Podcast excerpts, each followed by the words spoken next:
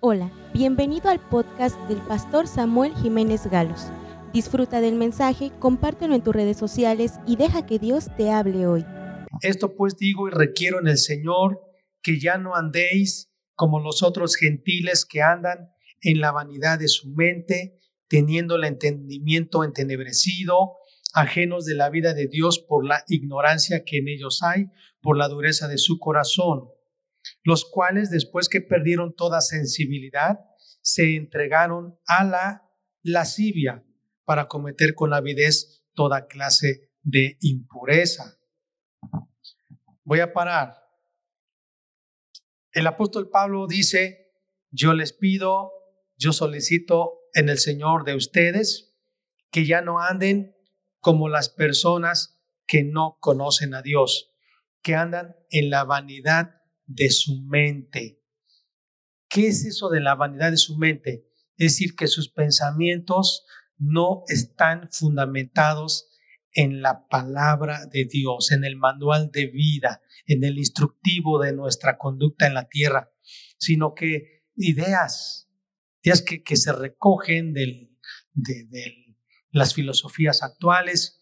Entonces es tener una mente vana, esas son ideas ideas que finalmente así como que le ponemos una agujita al globo, pues no, no, no, no traen más que destrucción.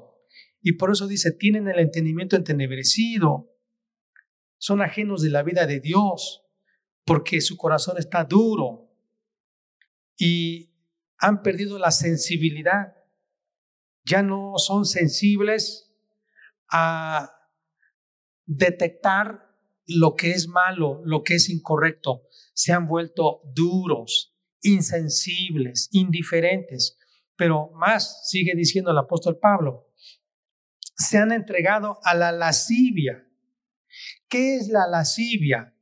La lascivia tiene mucho que ver con todos los deseos impuros de tipo sexual que orillan a las personas a la pederastia, a la pedofilia, al abuso sexual de menores, a la pornografía, a la autocomplacencia y tiene mucho que ver con la lujuria. La lujuria se manifiesta con los ojos, ¿sí? Viendo de una forma inapropiada y con codicia y con deseos sexuales equivocados a una persona. Esa es la lujuria. Trabaja mucho los ojos. Y la lascivia tiene que ver con los deseos del cuerpo, de, la naturaleza que tenemos. Por eso dice, se entregaron a la lascivia. Pero dice el versículo 20, no han aprendido ustedes así de Cristo, si en verdad le habéis oído y habéis sido enseñados conforme a la verdad que está en Cristo. En cuanto a la pasada manera de vivir, despojaos del viejo hombre que está viciado conforme a los deseos engañosos. Sí, mucha gente o muchos de nosotros practicamos algo por años y cuando venimos a Cristo nos dimos cuenta que eso no está bien. Pero estamos habituados, tenemos esa costumbre o esos hábitos. Y por eso el apóstol Pablo dice, despójate de el viejo hombre, o sea, de tu naturaleza pecaminosa, todo lo que está viciado conforme a los deseos engañosos. Renuévate en el espíritu de vuestra mente. ¿Qué tan importante es renovar nuestros pensamientos? Porque si no cambiamos nuestra forma de pensar, pues vamos a seguir viviendo como antes. Dice, Vístete del nuevo hombre. Ese nuevo hombre es Cristo. El viejo hombre es nuestra naturaleza pecaminosa. El viejo hombre es la vida de Cristo en nosotros, creado según Dios en la justicia y santidad de la verdad. Pero ahora viene listando qué cosas son las que debemos nosotros desechar. Desecha la mentira. Ya vimos la lujuria. Desecha la mentira. Habla la verdad con tu prójimo, uno con otro. Hablemos la verdad. Somos miembros los unos de los otros. Número dos, airaos, pero no pequéis, no se ponga el sol sobre vuestro enojo. Debemos de tener cuidado con el enojo. El enojo que se vuelve ira cuando se manifiesta de una forma más intensa y la ira ya es más con la idea de venganza, con la idea de no perdono y me las van a pagar y voy a hacerles también daño. La ira. También dice, no des lugar al diablo a través del enojo, a través de la falta de perdón, a través de la ira. El que hurtaba no hurte más, sino trabaje haciendo con sus manos lo que es bueno para que tenga que compartir con el que padece necesidad. O sea, la, la lascivia, la mentira, el enojo, la ira, robar. Versículo 29, ninguna palabra corrompida salga de vuestra boca, sino la que sea buena para la necesaria edificación a fin de dar gracia a los oyentes. Dentro de nuestro vocabulario, Dios nos está pidiendo que no salgan palabras corrompidas. Bueno, en Colosenses, la palabra corrompida es es como una palabra que no sazona, que no, que no es agradable al oído, que no edifica, que no ayuda al oyente, que no levanta, que no anima. Puede ser una palabra de, de queja, de chisme, de crítica destructiva o solo, como decimos en nuestra comunidad, groserías, palabras despreciantes, con apodos, rebajando la dignidad de otra persona. No salgan palabras corrompidas de su boca, sino la que sea buena para la necesaria edificación a fin de dar gracia a los oyentes. Y no contristéis al Espíritu Santo de Dios con el cual fuisteis sellados para el día de la redención. Otra vez está diciendo, no des lugar al diablo, pero no hagan que el Espíritu Santo se entristezca.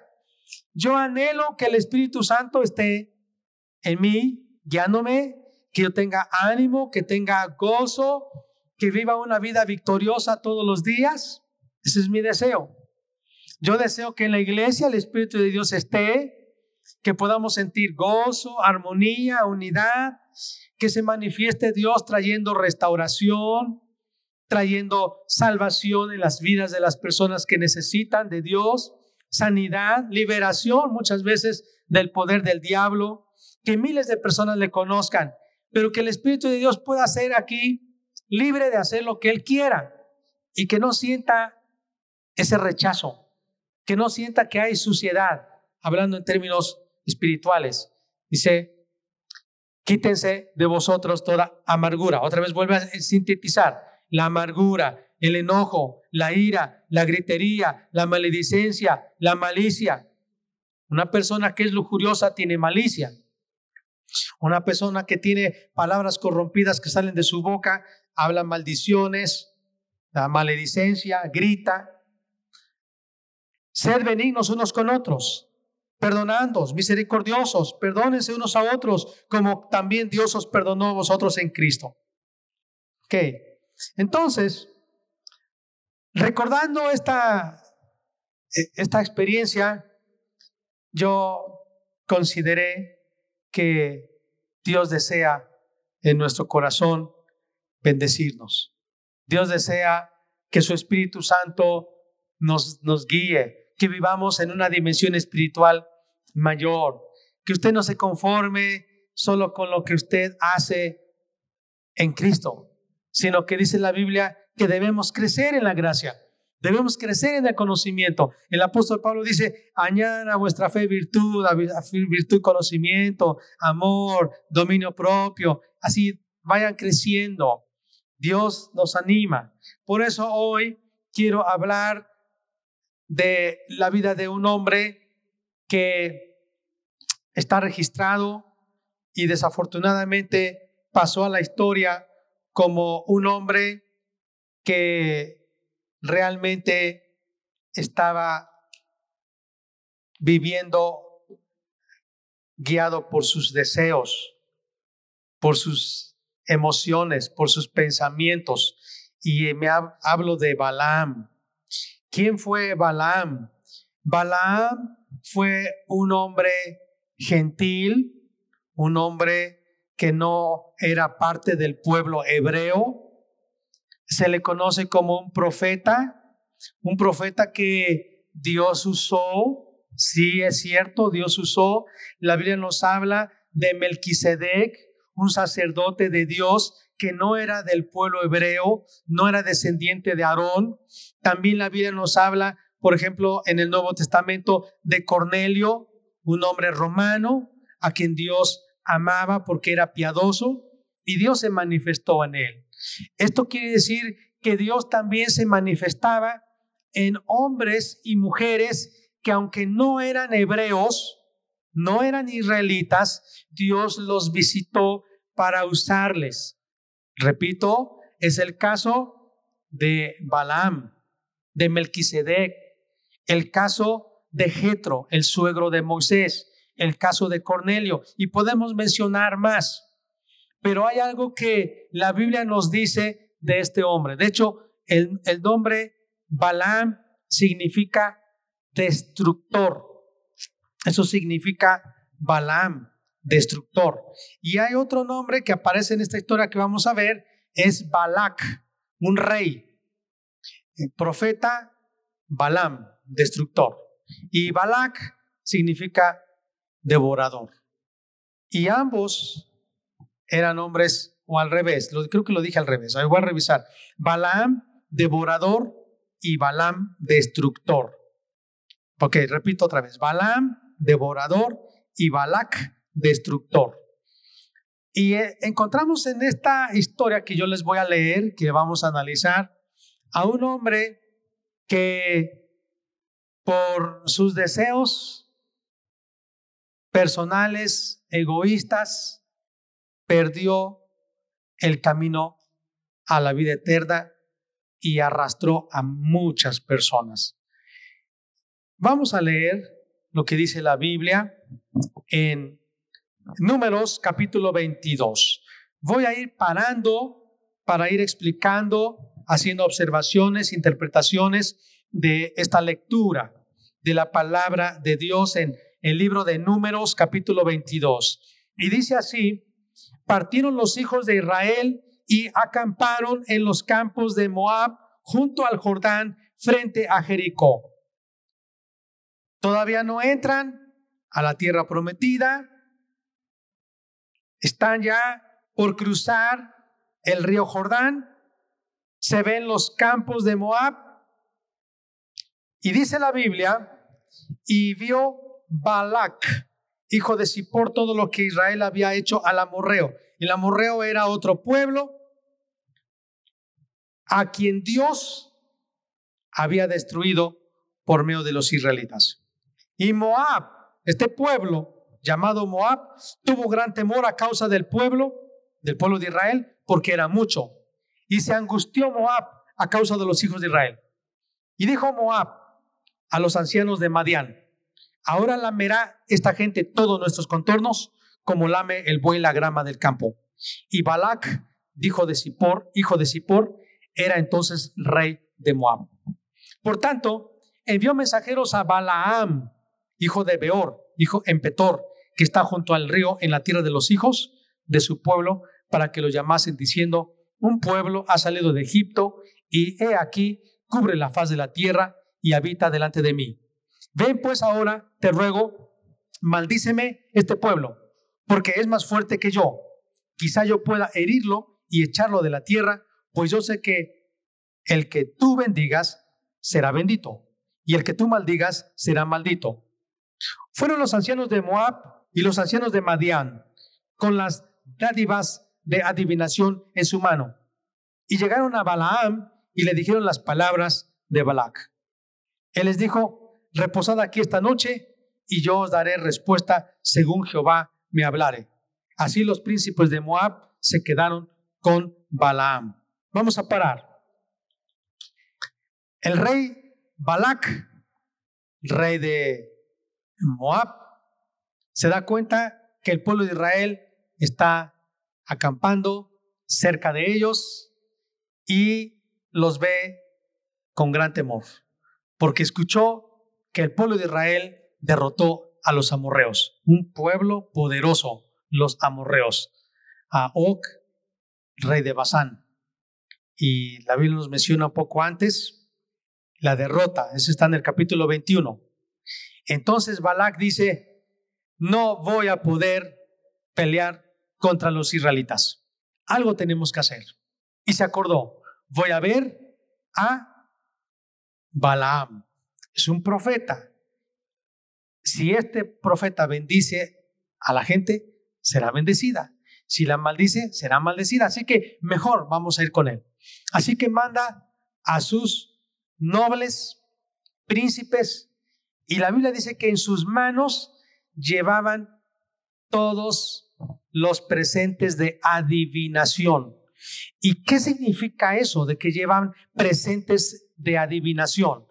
Muy probablemente estos hombres nobles del rey, del, rey de, de Moab le llevaban no solo dinero, sino que también le estaban ofreciendo todos los poderes para ganar más dinero a través de adivinación, a través de hechicería, a través de, bueno, la, la Biblia aquí menciona ser agüero, ¿no? Ser agorero.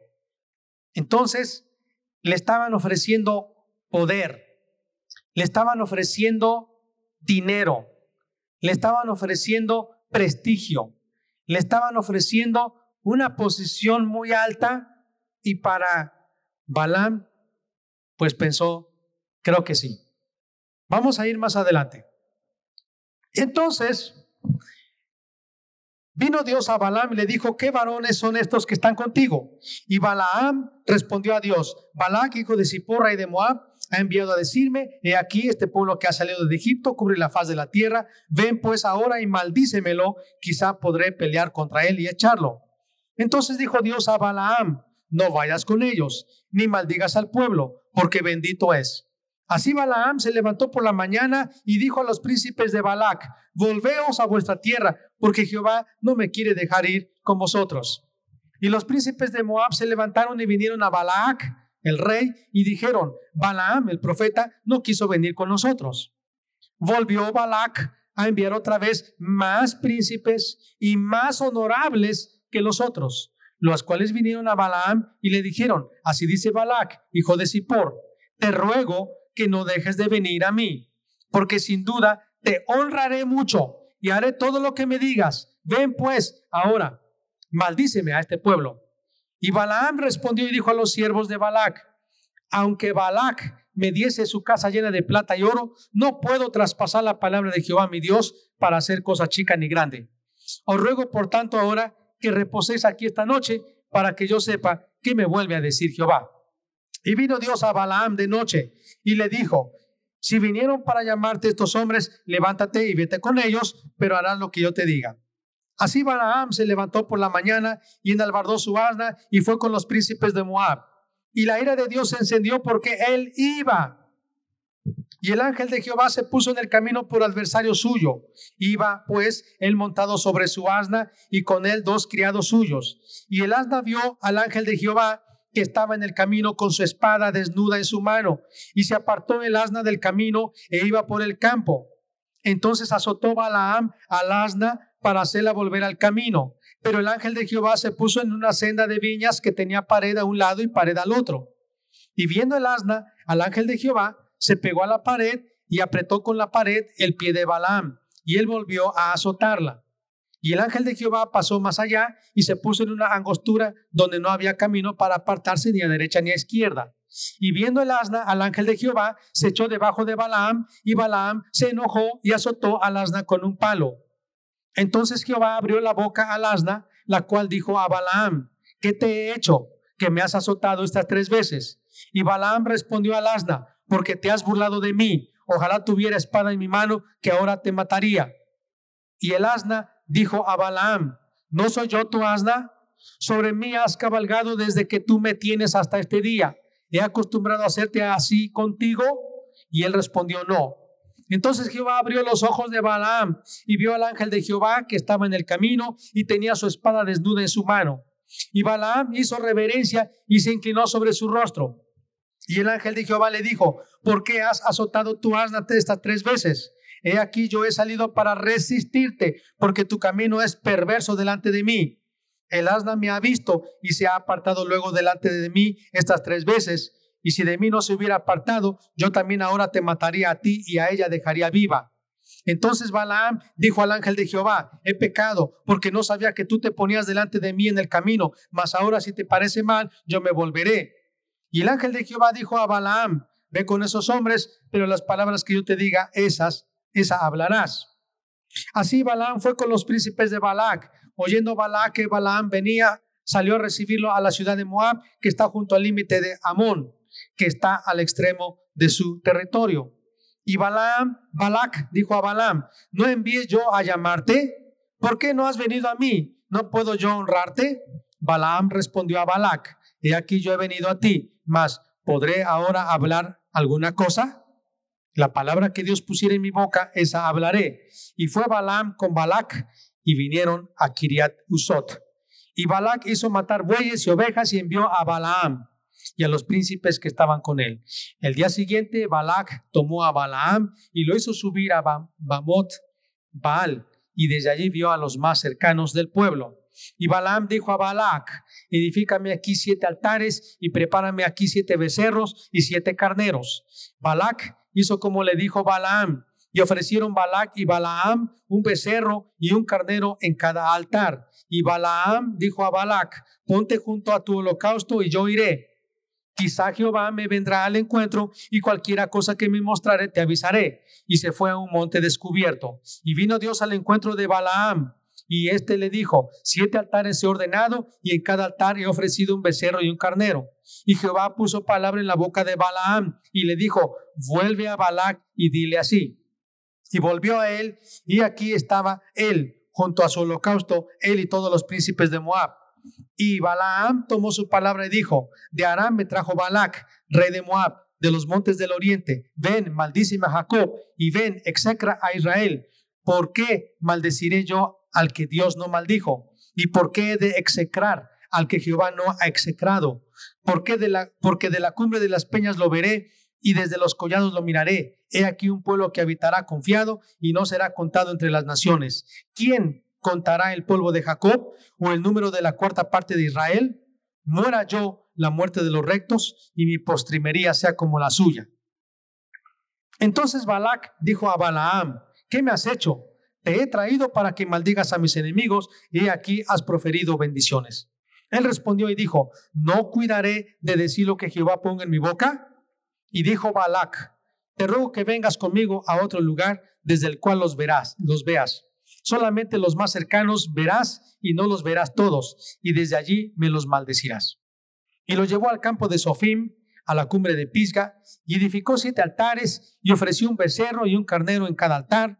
Entonces él dijo a Balac, ponte aquí junto a tu holocausto, y yo iré a encontrar a Dios allí. Y Jehová salió al encuentro de Balaam y puso palabra en su boca y le dijo, vuelve a Balac y dile así, y vino a él, y aquí que él estaba junto a su holocausto, y con él los príncipes de Moab, y le dijo Balac, ¿qué ha dicho Jehová? Entonces Balaam tomó su palabra y dijo, Balac, levántate y oye, escucha mis palabras, hijo de Sipor. Dios no es hombre para que mienta, ni hijo de hombre para que se arrepienta. él dijo, y no hará, habló y no lo ejecutará. He aquí he recibido orden de bendecir, él dio bendición y no podré revocarla no ha notado iniquidad en Jacob, ni ha visto perversidad en Israel. Jehová su Dios está con él y júbilo de rey en él. Dios los ha sacado de Egipto, tiene fuerzas como de búfalo, porque contra Jacob no hay agüero, ni adivinación contra Israel, como ahora será dicho de Jacob y de Israel lo que ha hecho Dios. He aquí el pueblo que como león se levantará y como león se erguirá. No se echará hasta que devore la presa y beba la sangre de los muertos. Entonces Balac dijo a Balaam, ya que no lo maldices, tampoco lo bendigas. Balaam respondió y dijo a Balac, ¿no te he dicho que todo lo que Jehová me diga, eso tengo que hacer? Y dijo Balac a Balaam, te ruego que vengas, te llevaré a otro lugar por ventura, parecerá bien a Dios que desde allí me lo maldigas. Y Balac llevó a Balaam a la cumbre de Peor, pero que mira hacia el desierto. Entonces Balaam dijo a Balac, edifícame aquí siete altares y prepárame aquí siete becerros y siete carneros. Y Balac hizo como Balaam le dijo y ofreció un becerro y un carnero en cada altar. Cuando vio Balaam que parecía bien a Jehová que él bendijese a Israel, no fue como la primera y segunda vez en busca de agüero, sino que puso su rostro hacia el desierto. Y alzando sus ojos vio a Israel alojado por sus tribus y el Espíritu de Dios vino sobre él. Entonces tomó su parábola y dijo, dijo Balaam, hijo de Beor, y dijo el varón de ojos abiertos, dijo el que oyó los dichos de Dios, el que vio la visión del omnipotente, caído, pero abiertos los ojos. Cuán hermosas son tus tiendas, oh Jacob, tus habitaciones, oh Israel como arroyos están extendidas, como huertos junto al río, como aloes plantados por Jehová, como cedros junto a las aguas. De sus manos destilarán aguas, y su descendencia será en muchas aguas. Enaltecerá su rey más que Agag, su reino será engrandecido. Dios lo sacó de Egipto, tiene fuerzas como de búfalo, devorará las naciones enemigas, desmenuzará sus huesos y las traspasará con sus saetas. Se encorvará para echarse como león y como leona. ¿Quién lo despertará? benditos los que te bendijeren y malditos los que te maldijeren. Entonces se encendió la ira de Balac contra Balaam y batiendo las manos le dijo, para maldecir a mis enemigos te he llamado y aquí los has bendecido ya tres veces. Ahora huye a tu lugar. Yo dije que te honraría, mas he aquí que Jehová te ha privado de honra. Y Balaam le respondió, no lo declara, declaré yo también a tus mensajeros que me enviaste diciendo, si Balac me diese su casa llena de plata y oro, yo no podré traspasar el dicho de Jehová para hacer cosa buena ni mala ni de mi arbitrio, mas lo que hable Jehová, eso diré yo. He aquí, yo me voy ahora a mi pueblo. Por tanto, ven, te indicaré lo que este pueblo ha de hacer a tu pueblo en los postreros días. Y tomó su parábola y dijo, dijo Balaam, hijo de Beor, dijo el varón de ojos abiertos, dijo el que oyó los dichos de Jehová, el que sabe la ciencia del Altísimo, el que vio la visión del Omnipotente, caído pero abierto los ojos. Lo veré, mas no ahora. Lo miraré, mas no de cerca. Saldrá estrella de Jacob. Se habla de Jesucristo. Y se levantará cetro de Israel y herirá las sienes de Moab y destruirá a todos los hijos de Sed. Será tomada Edom, será también tomada Seir por sus enemigos e Israel se portará varonilmente. Seir eran descendientes de Esaú, el hermano de Jacob. Entonces, Amón, Moab, Seir, Edom, todos eran los parientes de Israel, pero que no creían en Dios. De Jacob saldrá el dominador y destruirá lo que quedare de la ciudad. Y viendo a Amalek, a Amalek tomó su parábola y dijo, Amalek, cabeza de naciones, mas al fin perecerá para siempre. Y viendo al ceneo, tomó su parábola y dijo, fuerte es tu habitación, pon en la peña tu nido, porque el ceneo será echado cuando Asiria te llevará cautivo. Tomó su parábola otra vez y dijo, ay, ¿quién vivirá cuando hiciere Dios estas cosas? Vendrán naves de la costa de Kitim y afligirán a Asiria, afligirán también a Eber, mas él también perecerá para siempre. Entonces se levantó Balaam y se fue y volvió a su lugar, y también Balac se fue por su camino. Moraba Israel en Sittim y el pueblo empezó a fornicar con las hijas de Moab, las cuales invitaban al pueblo a los sacrificios. O sea, las mujeres de Moab invitaban a los hijos de Israel a los sacrificios de sus dioses. Y el pueblo comió y se inclinó a sus dioses. O sea, el pueblo de Israel comió y se inclinó a los dioses de los moabitas. Así acudió el pueblo de Israel a Baal Peor, era la fiesta. Y el furor de Jehová se encendió contra Israel. Y Jehová dijo a Moisés, toma a todos los príncipes del pueblo y ahórcalos ante Jehová delante del sol. Y el ardor de la ira de Jehová se apartará de Israel. Entonces Moisés dijo a los jueces de Israel, matad cada uno a aquellos de los vuestros que se han juntado con Baal Peor y aquí un varón de los hijos de Israel vino y trajo una madianita a sus hermanos a los ojos de Moisés y de toda la congregación de los hijos de Israel, mientras lloraban ellos a la puerta del tabernáculo de reunión. Y lo vio Fines, hijo de Eleazar, hijo del sacerdote Aarón, y se levantó del medio de la congregación y tomó una lanza en su mano.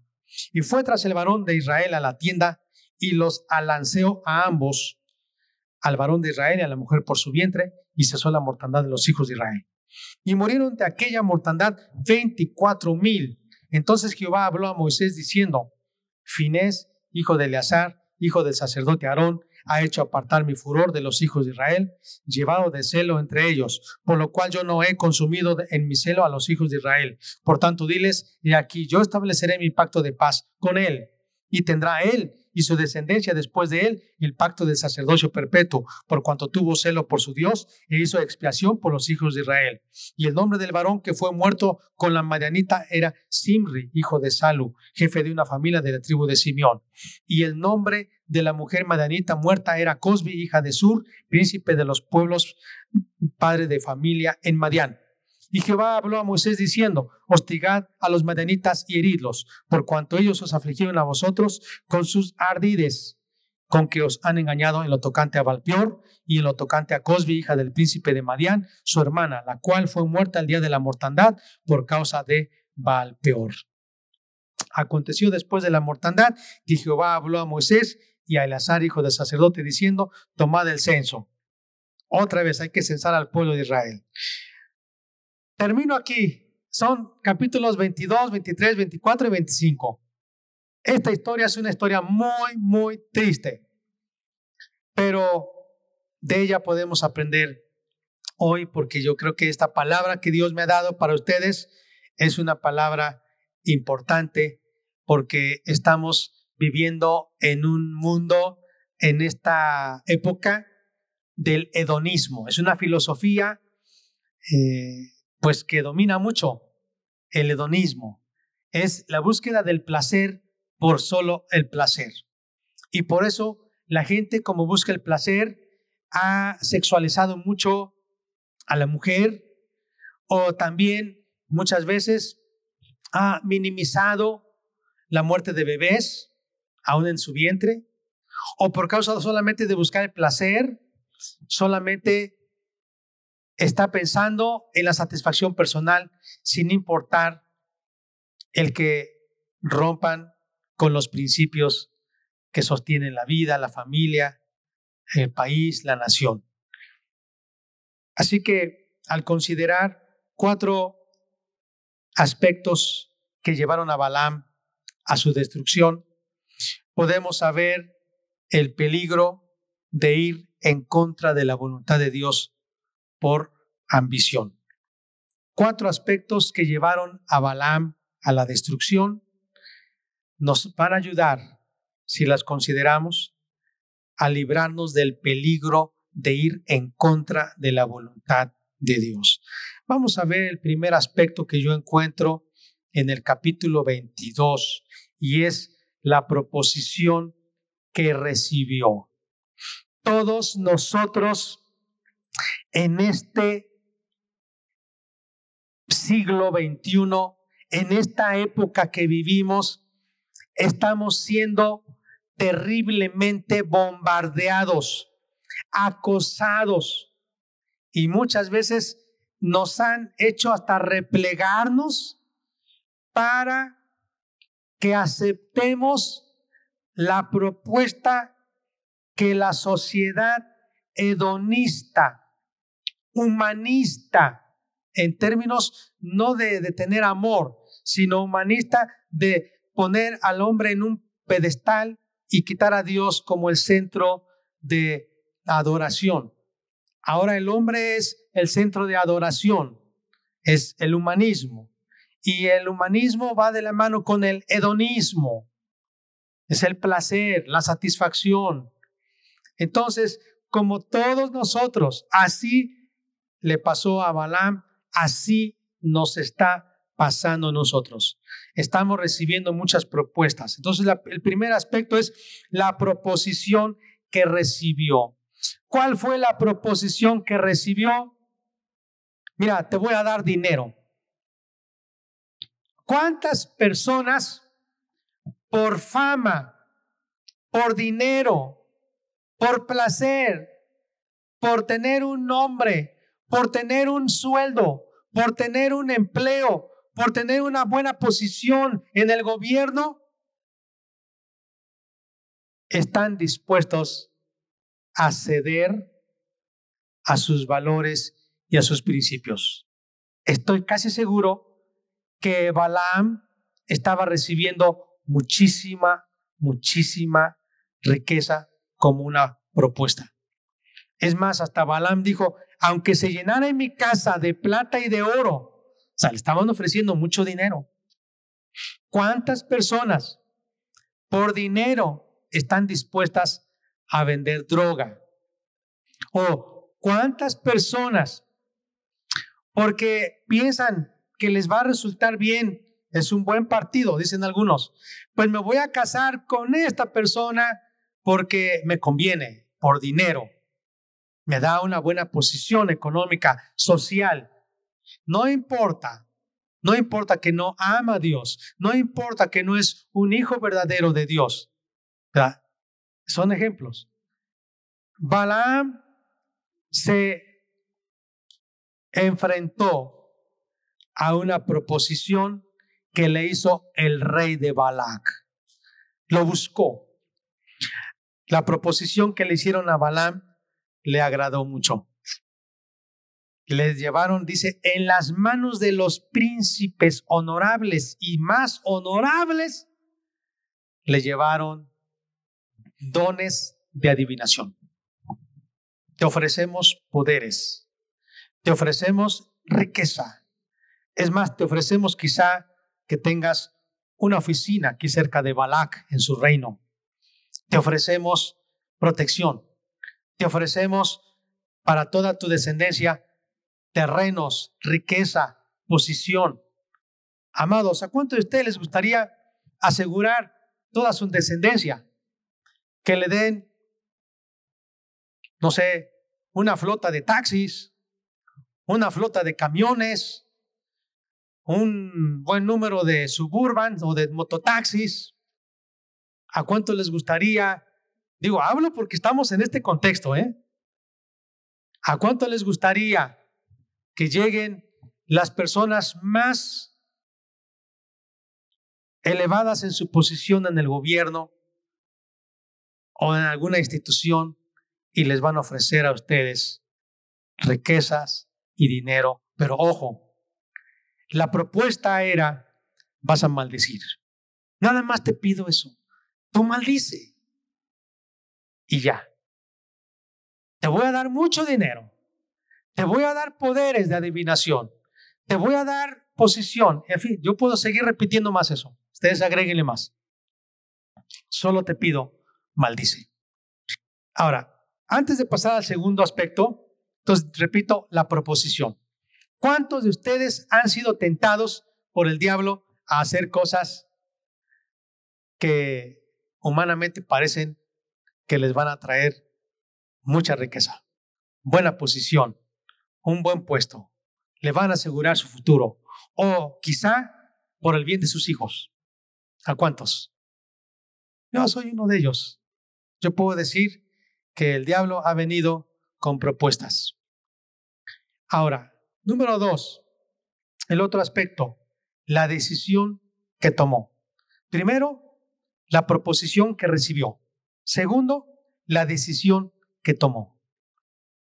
Ahora, es terrible esta situación cuando leo la vida y obra de Balaam.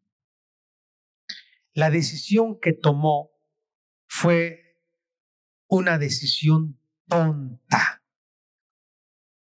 Primero, porque él ya sabía, porque dice la Biblia, que era profeta de Dios. Y si es profeta de Dios, Dios nos llama a bendecir. El único, escuche bien, que tiene el poder de maldecir es Dios. Nosotros no tenemos ningún poder para maldecir. A Dios solamente nos da el permiso a nosotros de bendecir. No maldigas, bendice.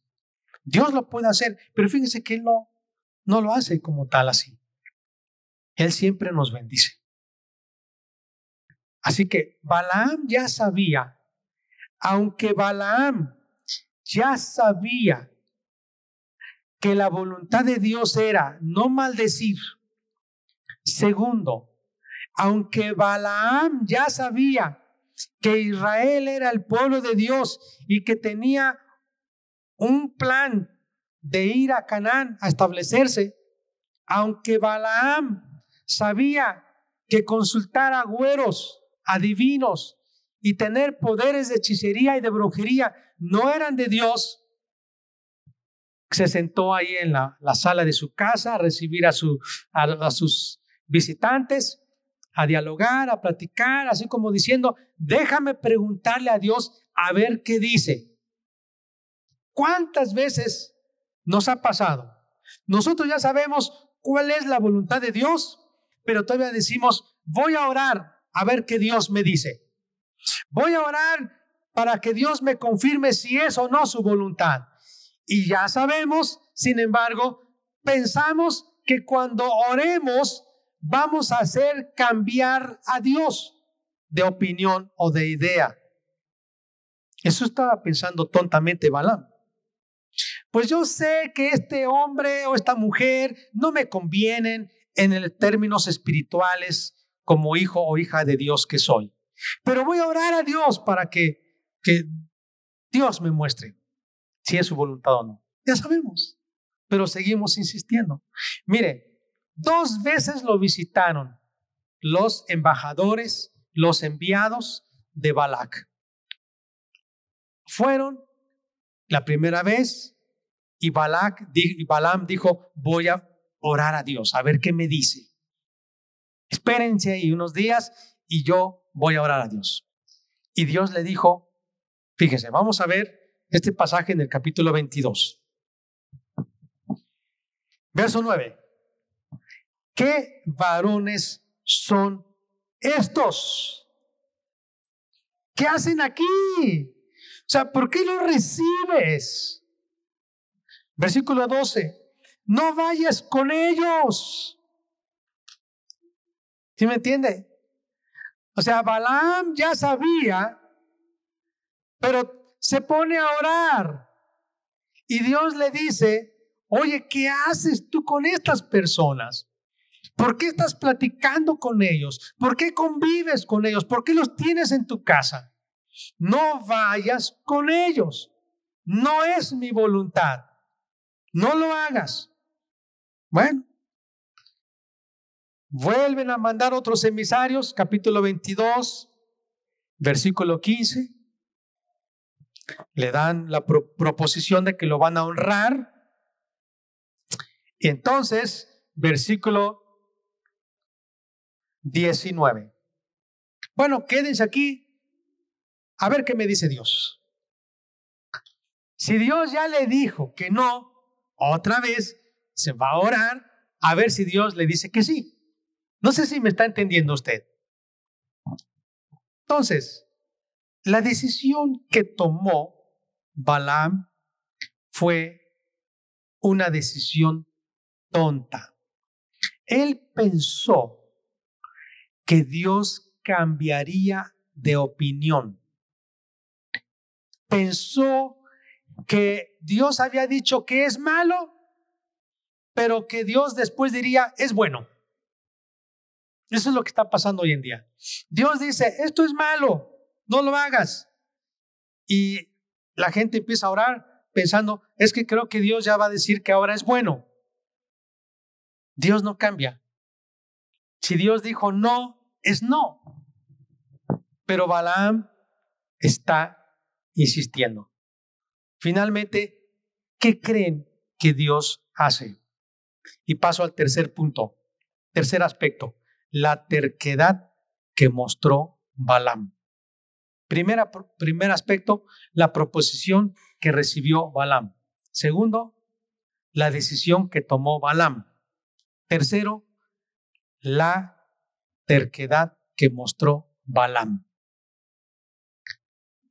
Su terquedad, fíjense lo que dice aquí, versículo 19. Os ruego, por tanto, ahora que reposéis aquí esta noche para que yo sepa qué me vuelve a decir Jehová. Ay, ay, ay. Simplemente le hubiera dicho, muchas gracias, no quiero nada con ustedes, he dicho que no, porque Dios dijo no, ya no. Pero todavía, así como hace el muchachito, va corriendo a su mamá, mamá, papá, digan que sí. Es que ya me comprometí, digan que sí.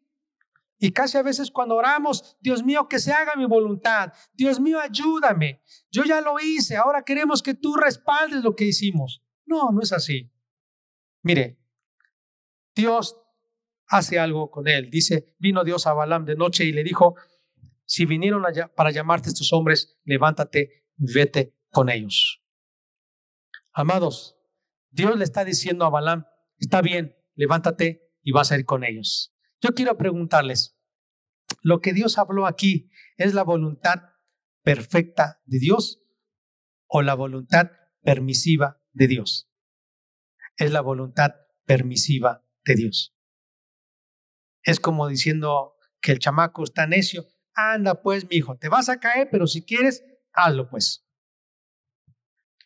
Dios le está diciendo a Balaam, anda pues, ya sabes que yo no quiero, pero ve. Vemos que Balaam fue terco, porque aún pensando que en el camino Dios iba a cambiar de idea. Ahora, ¿qué le movió a Balaam que corriendo para orar, que, que voy a ir, quizá Dios sí me va a decir que lo maldiga? ¿Qué le movió? ¿Qué había en el corazón de Balaam? Ambición y codicia. Ese fue el problema. Quiero satisfacer mis deseos. Quiero dinero, quiero poder, quiero riqueza, quiero esos dones de adivinación, quiero, quiero fama. Entonces a las personas que les proponen indecorosamente o indebidamente algo, ¿por qué lo quieren hacer entonces? porque quieren satisfacer sus deseos, ambiciones egoístas por codicia. Saben que no, pero lo vamos a hacer. ¿Cuántas veces te han, te han ofrecido un negocio sucio? ¿Cuántas veces te han ofrecido quizá un negocio rápido, pero tú sabes que aunque ganes dinero, estarás violando tus principios. Estarás violando tus valores morales. Es terrible. Finalmente, ¿qué pasó? El aspecto número cuatro sería el desastre que provocó Balaam. No solamente él fue destruido, porque vean conmigo en números capítulo 31 menciona la muerte de este hombre. Jehová habló a Moisés diciendo, haz la venganza de los hijos de Israel contra los madianitas, después será recogido a tu pueblo. Entonces Moisés habló al pueblo diciendo, armaos algunos de vosotros para la guerra y vayan contra Madián y hagan la venganza de Jehová en Madián. Mil de cada tribu de todas las tribus de los hijos de Israel enviaréis a la guerra. Así fueron dados de los millares de Israel, mil por cada tribu, doce mil en pie de guerra. Fueron, versículo 7, como Jehová los mandó, mataron a todo varón, verso 8, mataron entre los muertos de ellos a los reyes de Madián, Evi, Requem, Zur, Ur, Reba. Y dice el versículo 8 al final, también a Balaam, hijo de Beor, mataron a espada. O sea, que finalmente sí murió Balaam y de una forma terrible. Pero quiero, amados, que analicemos bien cómo fue el desastre que provocó Balaam. Si Balaam no pudo maldecir al pueblo de Israel, todavía seguía con su terquedad de querer tener dinero y lo que hizo fue mal aconsejar al rey Balac, rey de Madián. ¿Y cuál fue el consejo? le dijo a Balac, prepara una fiesta y que las muchachas, las doncellas de Madián, y yo voy a agregarle más, se vistan de una forma indecente y muy seductora y vayan e inviten a los muchachos de Israel. La Biblia nos dice, es una historia triste, que las mujeres empezaron a seducir a los jóvenes israelitas, comenzaron a embriagarse, pero sobre todo fue una fiesta a Valpeor. Por eso se llama la matanza de Valpeor, porque era en honor al dios de los moabitas. Fueron los hijos de Israel a una fiesta pagana. Así que mientras estaban en la fiesta pagana, también se desenfrenaron, bebieron, comieron, pero hubo orgías. La Biblia dice que murieron 24 mil del pueblo de Israel. Pero además Dios envió a Moisés, antes de que Dios lo llamara, que muriera, que partiera de esta tierra, vas a hacer la guerra a los medanitas y vas a matar a todos, porque estos fueron causa de que el pueblo de Israel pecara. Mire, vamos a ver algunos aspectos de la destrucción que provocó Balaam. No solo él acarrió muerte y destrucción para sí, sino que él, dice la Biblia, incitó para que el pueblo de Israel pecara y murieran 24 mil. Y ojo, para que la presencia de Dios se fuera del campamento. Yo quisiera que viéramos unos pasajes en la Biblia, en el Nuevo Testamento. Si me acompañan, primero Josué. A ver, ¿cómo termina? Porque Josué en el capítulo 24 menciona la historia de Balaam. Y dice el versículo 9, Josué, después se levantó Balac, hijo de Zippor, rey de los moabitas, y peleó contra Israel, y envió a llamar a Balaam, hijo de Beor, para que os maldijese. Mas yo no quise escuchar a Balaam, por lo cual os bendijo repetidamente y os libré de sus manos. ¿Qué significa? Aunque este, este hombre oraba y oraba y oraba a Dios, Dios no le escuchó, porque Dios ya había dicho cuál era su voluntad perfecta. Amados, ¿qué fue lo que hizo Balaam? Dos cosas dice la Biblia, su error y su doctrina. Eso está en Apocalipsis. A ver, Apocalipsis capítulo 2, versículo 14. Apocalipsis 2, 14 dice, tengo unas pocas cosas contra ti que tienes ahí a los que retienen la doctrina de Balaam, que enseñaba a, a Balac a poner tropiezo ante los hijos de Israel a comer de cosas sacrificadas a los ídolos y a cometer fornicación. Y también tienes a los que retienen la doctrina de los nicolaitas, la que yo aborrezco. La doctrina de Balaam. Y luego también dice el error de Balaam. Amados, ¿cuál creen que fue el error de Balaam? Yo encuentro dos aspectos del error de Balaam. Primero, pensar que por orar y ayunar vamos a cambiar la voluntad de Dios perfecta para que se haga la nuestra.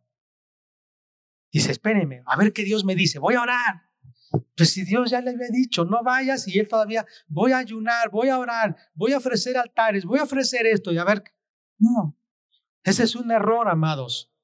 A veces los jóvenes piensan que cuando oramos o le pedimos a un profeta de Dios que, que, que, que nos dé palabra, pensamos que Dios va a cambiar su voluntad perfecta. Ese es un error. El segundo error de Balaam, él pensó que como el pueblo de Israel cometía también pecados en su caminar, en su peregrinaje, Dios lo iba a maldecir. Y escúcheme, aunque nosotros como hijos de Dios no somos perfectos y cometemos errores, Dios siempre nos amará, nos ama. Amén. No nos maldice. No importa si le amamos verdaderamente, a veces cometemos errores, pero Él nos ama y no nos va a maldecir. Algunos piensan así, que si alguien ha pecado, que caiga el juicio de Dios sobre esas personas. Eso no, no es de Dios, eso es una doctrina equivocada. Pero ¿cuál fue la doctrina de Balaam? La doctrina de Balaam fue introducir en la iglesia ideas, conceptos de que Dios te perdona, no importa si practicas la adoración a los muertos, no importa si vas con un brujo o hechicero, no importa si vas a que te hagan una limpia, no importa si tienes en tu casa, no sé, barajas y tú las juegas para adivinar.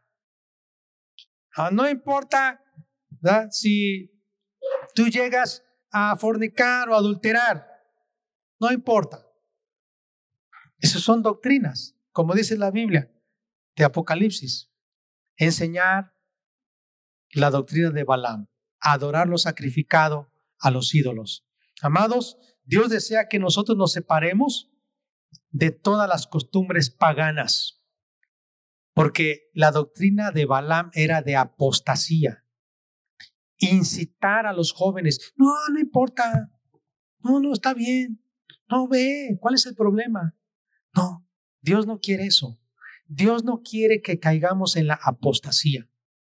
Dios no quiere que por placer, por ambición, por codicia, nos apartemos del camino de Dios. Esperamos que este mensaje haya bendecido tu vida. No olvides compartirlo y suscribirte.